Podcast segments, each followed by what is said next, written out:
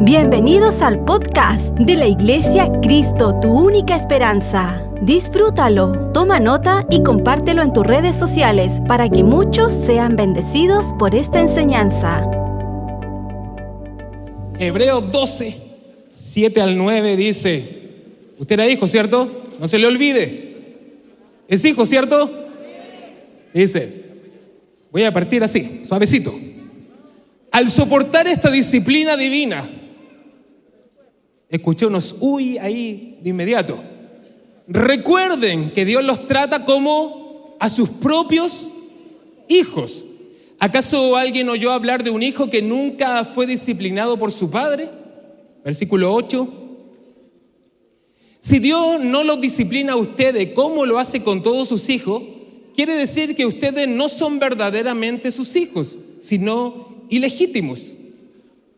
Ya que respetábamos a nuestros padres terrenales que nos disciplinaban, entonces, ¿acaso no deberíamos someternos aún más?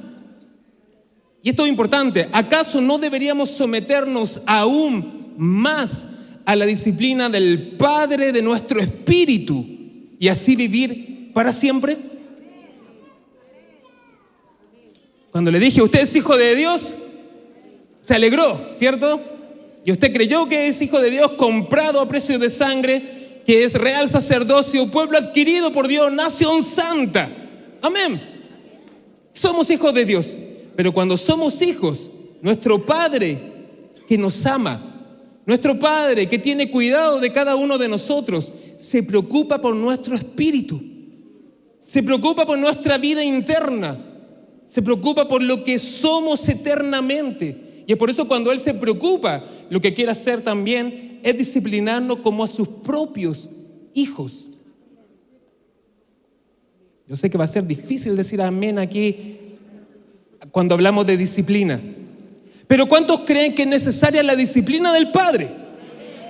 ¿Cuántos prefieren la disciplina del Padre a cualquier otra cosa estar alejado de Él? Yo prefiero que me discipline Dios, que me corrija, que me, me lleve al camino nuevamente, pero prefiero estar cerca de Él en todo momento de mi vida. Y es por eso que en el último versículo, ¿acaso no deberíamos someternos aún más? Porque quizás hemos sometido algunas áreas de nuestra vida, pero el Espíritu Santo en esta noche nos va a decir, sometámonos aún más a la disciplina de este Padre que te ama. Es que Dios no te quiere hacer mal cuando estamos hablando de disciplina, de corrección, de encarrilarnos en el camino, sino que sometámonos aún más a la disciplina del Padre. Por favor, me dejas el versículo. A la disciplina del Padre, de nuestro espíritu. El Padre de nuestro espíritu. Wow, es que tu espíritu anhela la presencia de Dios. Hay un fuego ferviente que anhela al Dios de los cielos. Y el Señor está preocupado por tu espíritu. Y es por eso que necesitamos escuchar esta palabra para que Él discipline nuestra vida y así vivir para siempre. No hay muerte.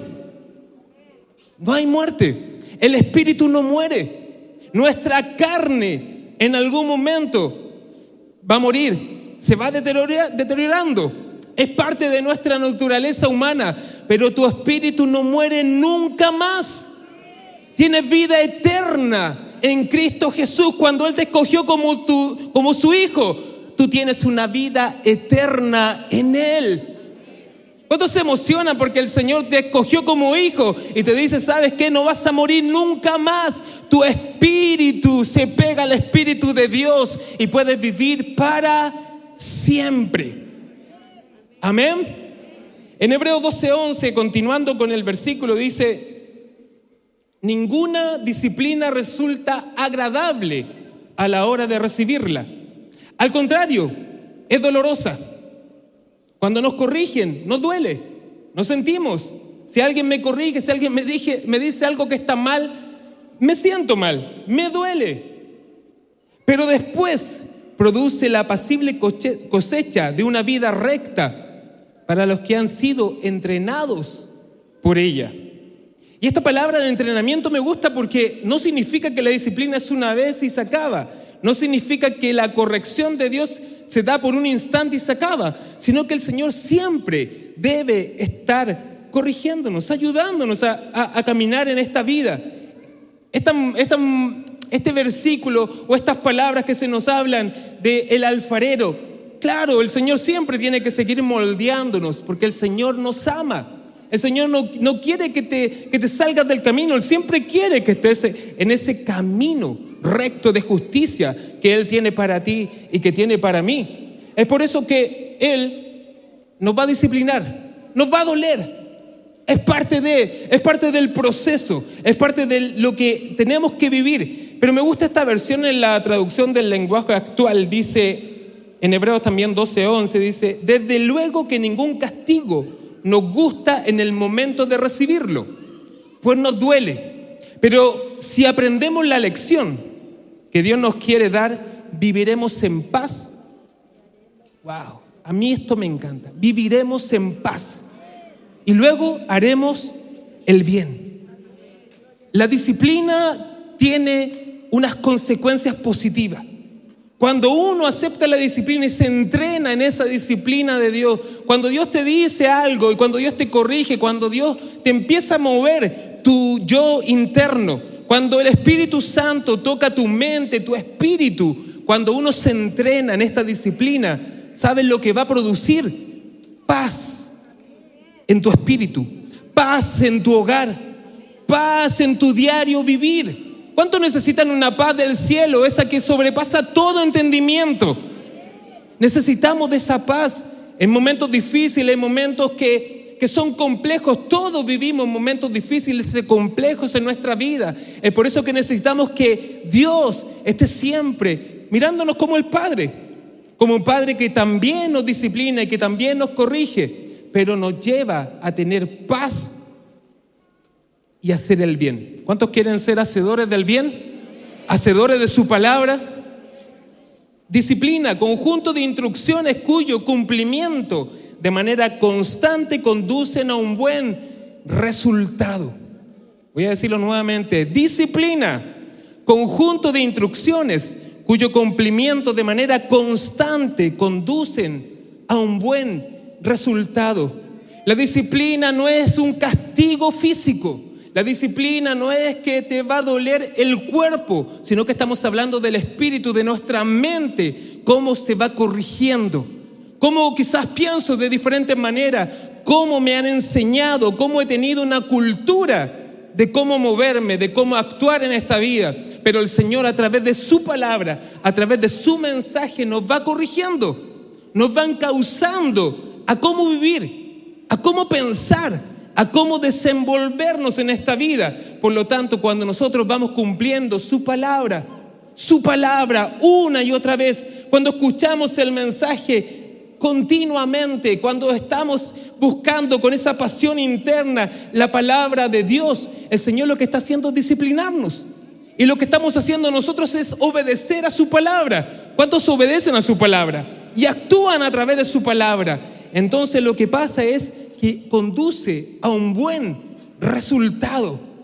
Eso nos tiene que dar esperanza, porque la disciplina no te va a dejar votado, sino que la disciplina te toma, te levanta y te lleva a un buen resultado. Si aprendemos la lección que Dios nos quiere dar, viviremos en paz.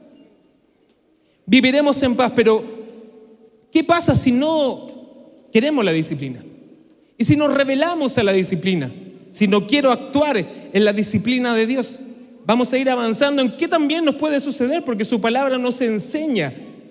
¿Sabes que un derivado de la palabra disciplina, veo a varias personas que están anotando, y un derivado de la palabra disciplina es discípulo. Discípulo. Entonces, cuando soy un discípulo, cuando soy un seguidor de Cristo, porque a Él le plació buscarme, te plació buscarte a ti. Y cuando tú dices, sí, Cristo, yo te quiero seguir. No es que yo lo acepte, sino que yo te sigo. Yo sigo tus pasos, yo sigo tu senda, yo sigo tu instrucción, yo sigo lo que tú dejaste escrito en la Biblia, cuando yo te sigo, soy un discípulo disciplinado. Soy un discípulo que sigue las instrucciones del maestro. Y, y por eso que en esta tarde, ¿cuánto le dan gracias al Señor? Porque Él nos ha disciplinado muchas veces. ¿Cuánto han vivido la disciplina de Dios en su vida? En carne propia, en su espíritu mismo. Pero eso afirma que tú eres un hijo de Dios. Gracias Señor.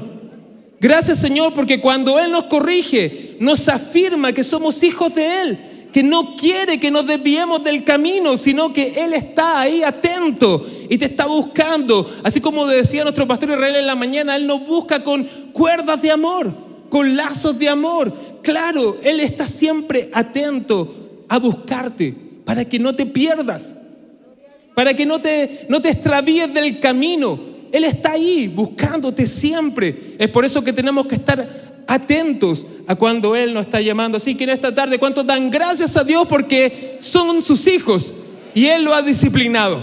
Sí, te damos gracias Señor. Gracias Jesús.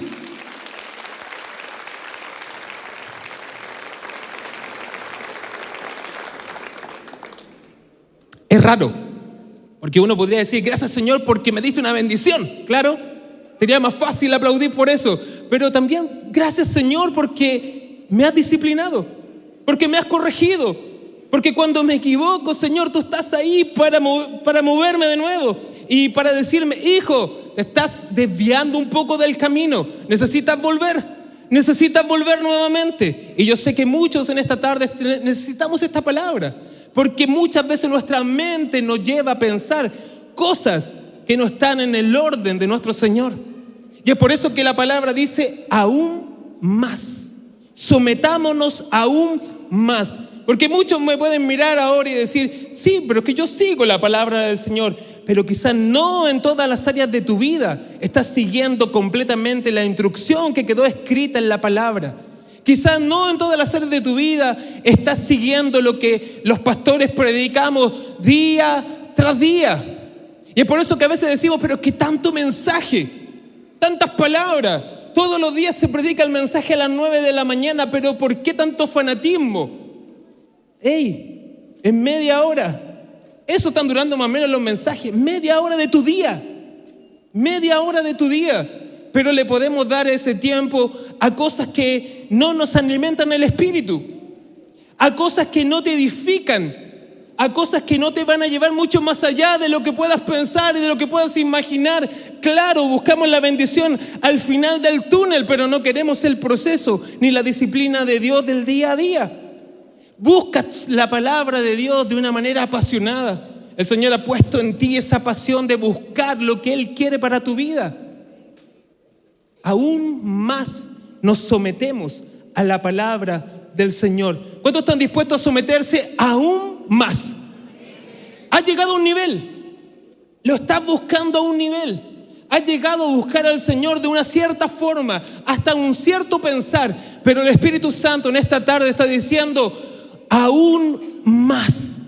Me someto aún más. ¿Y sabes por qué te somete? Porque Él te escogió como su hijo. No, no, no es por otra cosa, sino nos sometemos porque Él nos escogió el Dios grande, todopoderoso de los cielos, te escogió a ti y me escogió a mí como su hijo. Hebreos 12, del 12 al 14, del 12 al 14 dice, por lo tanto, renueven la fuerza de sus manos cansadas y fortalezcan sus rodillas debilitadas. Tracen un camino recto para sus pies a fin de que los débiles y los cojos no caigan sino que se fortalezcan. Esfuércense por vivir en paz con todos y procuren llevar una vida santa, porque los que no son santos no verán al Señor. No nos podemos revelar a la disciplina de Dios y mucho menos fortalecer nuestras debilidades, fortalecer nuestras cojeras que tenemos. Todos tenemos errores, ¿Cuántas personas tienen errores? Cometen errores en el diario vivir, pero no fortalezcas esa cojera. No fortalezcas tu debilidad. No digas que yo soy así y sigo así. No lo fortalezca. No fortalezcas porque a veces nos pasa que queremos fortalecer nuestros problemas, nuestros errores para continuar haciendo las cosas que no agradan a Dios. Y fortalecemos cosas que tú y yo sabemos. El Espíritu Santo te lo revela a ti personalmente y tú sabes cuáles son tus cojeras en tu vida. Tú sabes cuáles son los errores que cometes diariamente en tu diario vivir. El Señor lo sabe, tú lo sabes. Es por eso que cuando nos acercamos a Él, nos acercamos con corazón sincero. Tú sabes los problemas que tienes, tú sabes los errores que tienes, pero no fortalezcas esas cojeras. No, no, no fortalezcas esas cojeras, esas debilidades. No diga, yo soy débil, por eso no puedo seguir adelante. Yo soy débil, por eso no puedo seguir a Cristo. No son tus fuerzas para seguir a Cristo, sino que Él es el que te atrae. No fortalezco mi debilidad para decir que no puedo seguir a Cristo. Porque con tus fuerzas nunca vas a poder seguir a Cristo. Porque el Señor se encarga de que tú puedas seguirlo día a día y que puedas seguir esas instrucciones complejas, difíciles, pero es que es el Dios el que nos lleva a hacer eso. Por lo tanto, nuestros errores, tus errores, mis errores, mis relaciones personales, tus formas que realizas en el trabajo, no fortalezca tus errores, fortalece lo que el Señor ha puesto en ti, que tú eres un hijo de Dios y que necesitamos ser disciplinados para avanzar en esta vida. Sin santidad no veremos el propósito de Dios en nuestras vidas. El propósito de Dios se va a cumplir sí o sí. Amén. El propósito de Dios, la voluntad perfecta de Dios se va a cumplir sí o sí. Pero déjame decirte algo, se va a cumplir contigo o sin ti. El propósito de Dios se va a cumplir en esta tierra sí o sí, porque Él es Dios. Él es grande, Él es poderoso, pero el propósito de Dios se puede cumplir contigo o sin mí. El propósito de Dios se va a cumplir sí o sí. ¿Estamos nosotros dispuestos a seguir la voluntad de Dios? ¿Estamos nosotros dispuestos a seguir el camino de Dios? ¿Estamos nosotros dispuestos en esta tarde? El Señor no está, el Espíritu Santo redarguyendo, diciendo, hay cosas que tenemos que cambiar y no fortalecerlas más. Esas cojeras que tenemos, no podemos seguir haciéndolas toda la vida. Hablaba hace algunas semanas de Simón Pedro. Simón no fue Simón toda la vida. Cambió a ser Pedro. No puedo seguir fortaleciendo al Simón en mi vida. Claro, sí está. Tenemos errores, tú y yo tenemos errores, pero no fortalecemos al Simón, al hombre viejo, sino que fortalezco a esa nueva criatura que se está desarrollando en Cristo Jesús, Señor nuestro.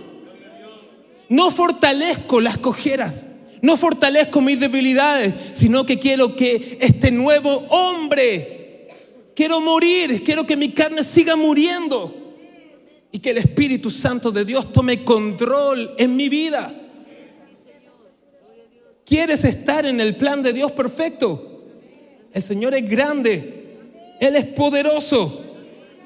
Hebreos 12:15 dice, cuídense unos a otros para que ninguno de ustedes deje de recibir la gracia de Dios. Esto es tremendo, hermanos.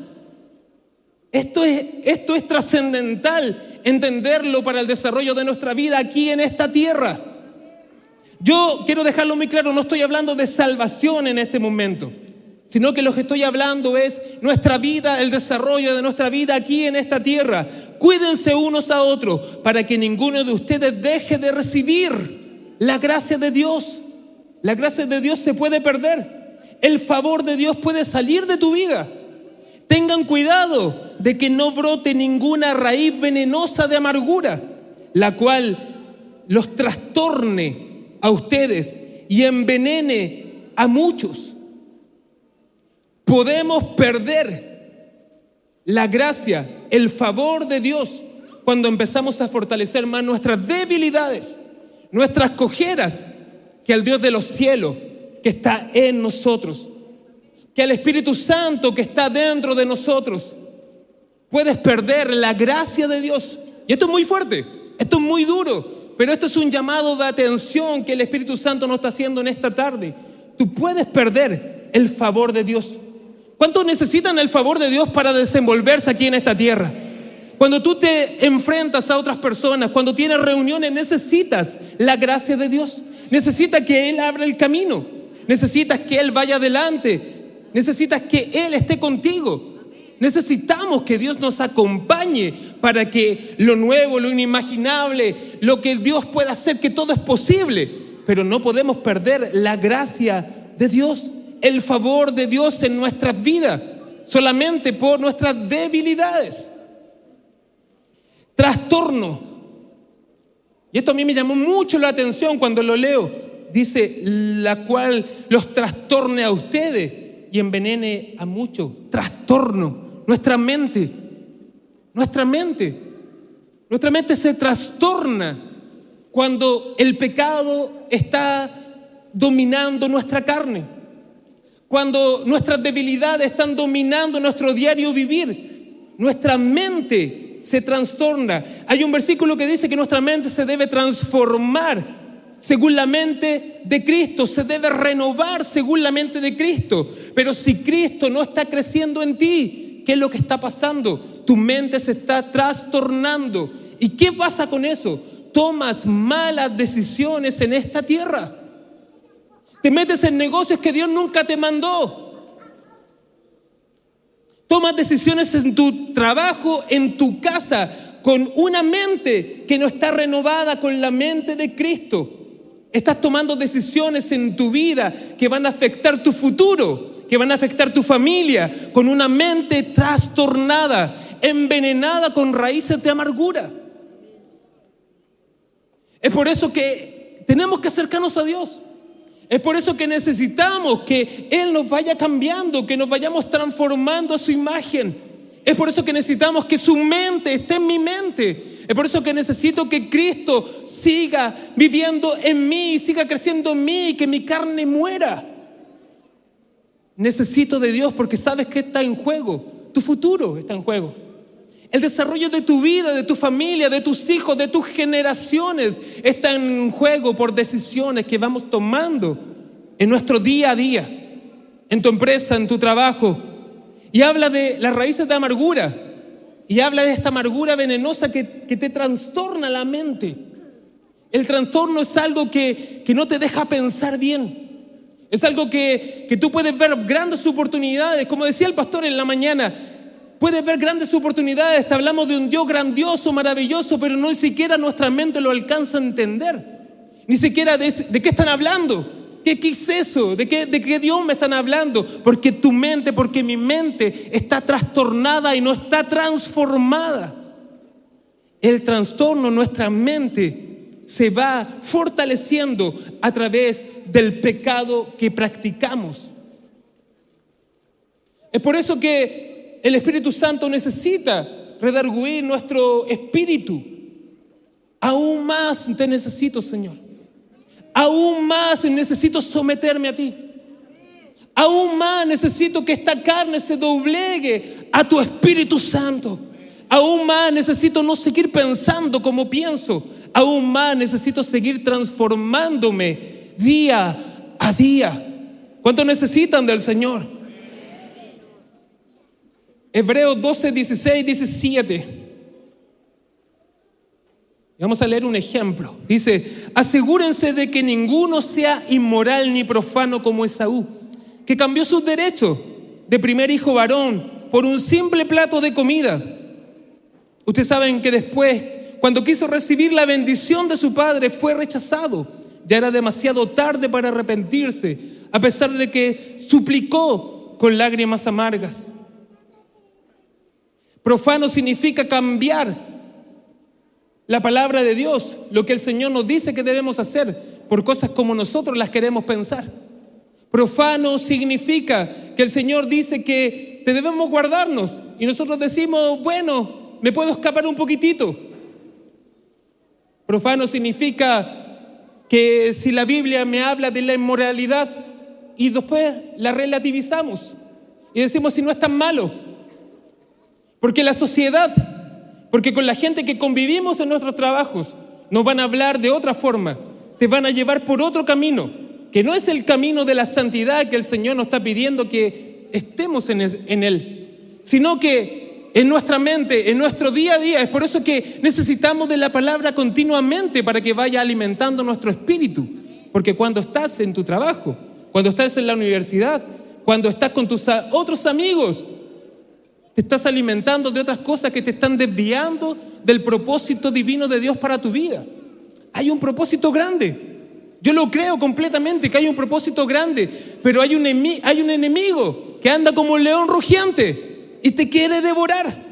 Si es verdad, es verdad, a veces lo miramos como tan simple, no, si puedo pecar, puedo pecar, porque la gracia de Dios está siempre. Déjame decirte que la gracia de Dios la puedes perder, Puedes perder la gracia de Dios, el favor de Dios en tu vida.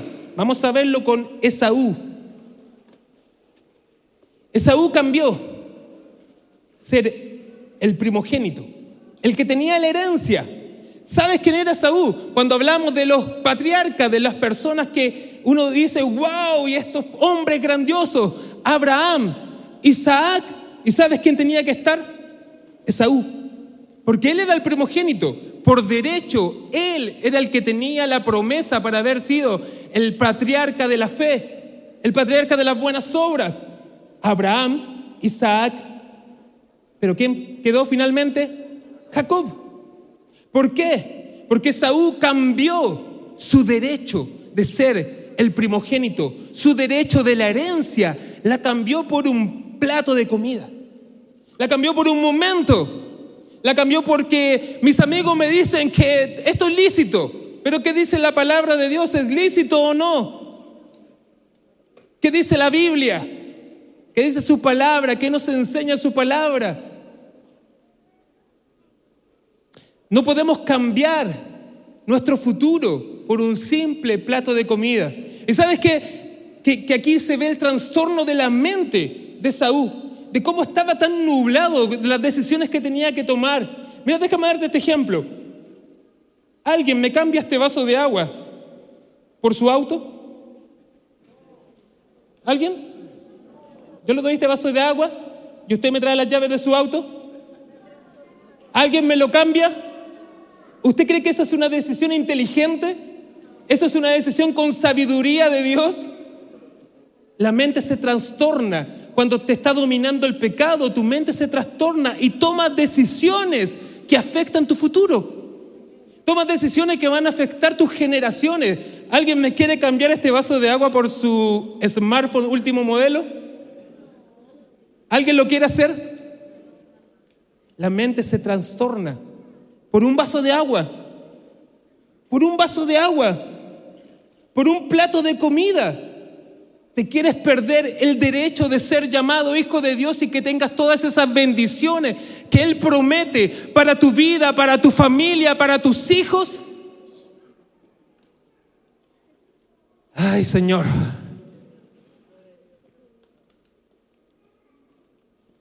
¿Por qué pierde el favor de Dios? ¿Por qué Esaú pierde el favor de Dios? Porque a veces subestimamos al Espíritu Santo. A veces creemos que el Espíritu Santo no está con nosotros en todas partes. Y a veces nos presentamos de una forma en ciertos lugares, quizás aquí en la iglesia, quizás en algún momento nos presentamos de cierta manera, pero déjame decirte que el Espíritu Santo va contigo, está contigo en todo momento. Y así como te ayuda, también te está viendo qué es lo que estás haciendo, cuáles son tus decisiones. Hebreo 12, 17 en Reina Valeria contemporánea dice, ya ustedes saben que después, aunque deseaba heredar la bendición, fue rechazado y no tuvo ya la oportunidad de arrepentirse, aun cuando con lágrimas buscó la bendición. No perdió el favor de Dios porque cometió un error. Porque aquí nadie podría decir que nunca cometió un error. Todos hemos cometido errores. Yo levanto mis manos. ¿Usted ha cometido errores? No perdió el favor de Dios porque cometió un error, sino que perdió el favor de Dios porque no pudo arrepentirse. Porque el Señor nos da posibilidades para arrepentirnos, para cambiar de dirección en nuestra vida. El Señor nos ama tanto que te da una nueva oportunidad para decir en esta tarde, No voy a tener más esta mente trastornada, sino que transfórmamela, Señor. Ayúdame, Dios. Ya no quiero seguir viviendo igual, sino que voy a cambiar.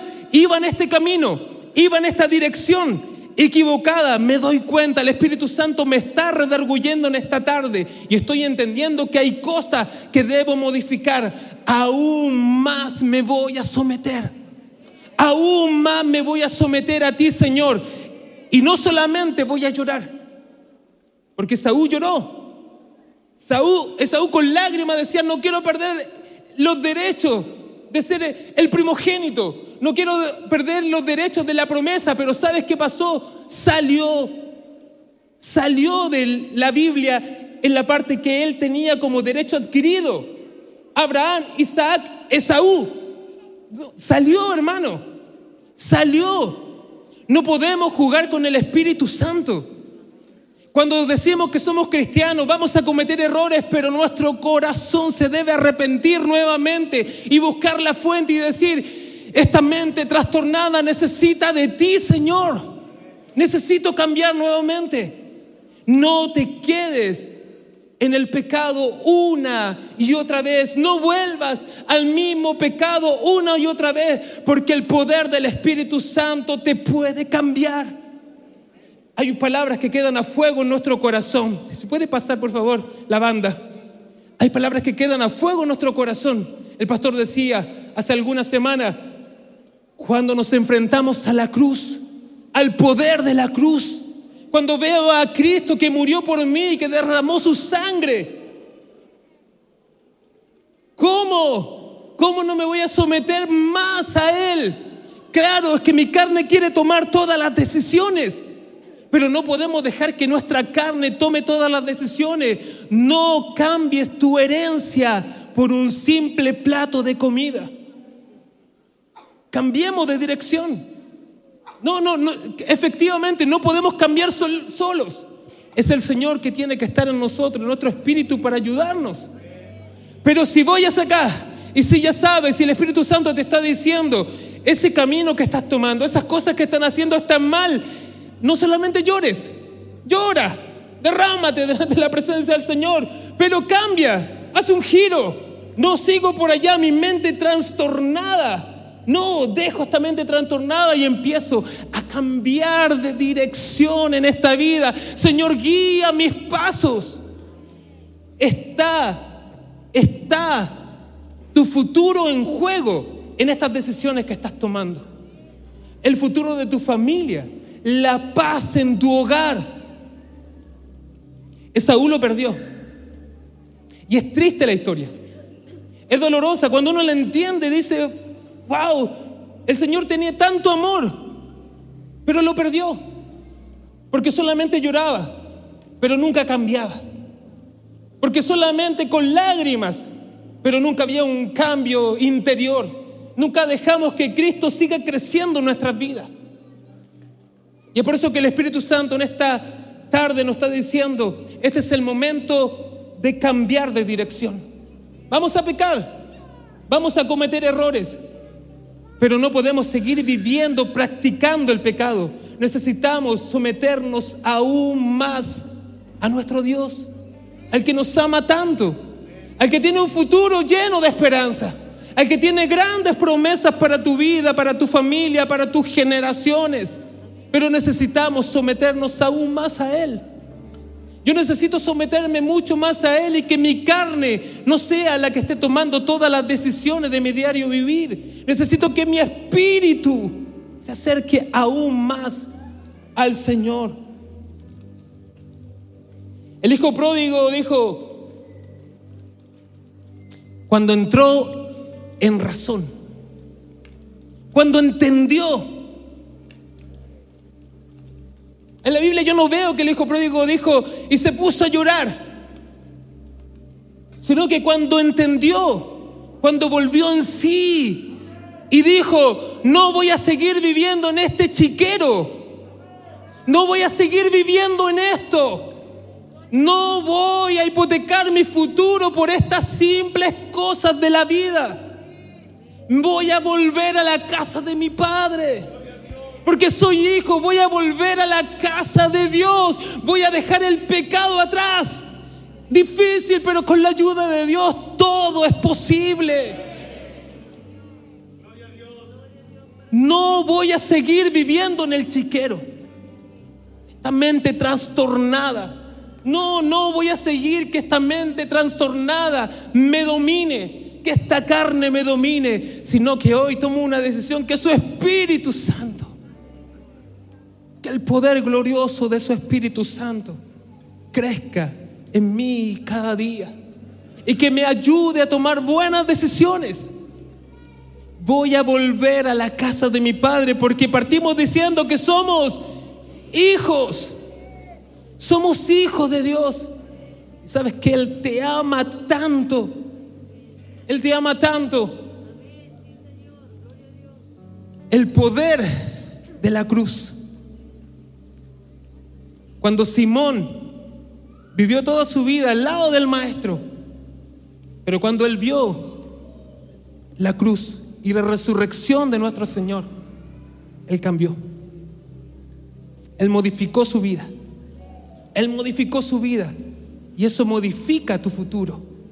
Yo quiero profetizártelo así con los ojos abiertos. Si cambiamos nuestra mente trastornada, dejamos el pecado atrás, el Espíritu Santo te va a llevar donde nunca imaginaste. Va a colocar una paz en tu hogar que nunca pensaste que podía haber. Va a haber un amor con tus hijos tan grande que el mundo no lo alcanza a entender. Pero esto es lo que Dios quiere para sus hijos. Pasaremos por el valle de sombra y de muerte, pero mi corazón no va a temer. Y como decía Pedro en el último momento, puedo descansar en medio de las tormentas, porque sé que Dios está ahí en control en todas las cosas. No voy a seguir viviendo a través del pecado, sino que tomamos una decisión que su Espíritu Santo está con nosotros. ¿Puede colocarse en pie, por favor? Puede levantar sus manos al cielo. Diga el Espíritu Santo, ayúdanos. Ayúdame, Señor. Necesito que esta mente cambie. Esta mente trastornada. Necesito de tu Espíritu Santo en mi vida, Señor. Cámbianos, Señor. Moldea nuestra vida. Nos acercamos a ti, Señor. Gracias, Espíritu Santo.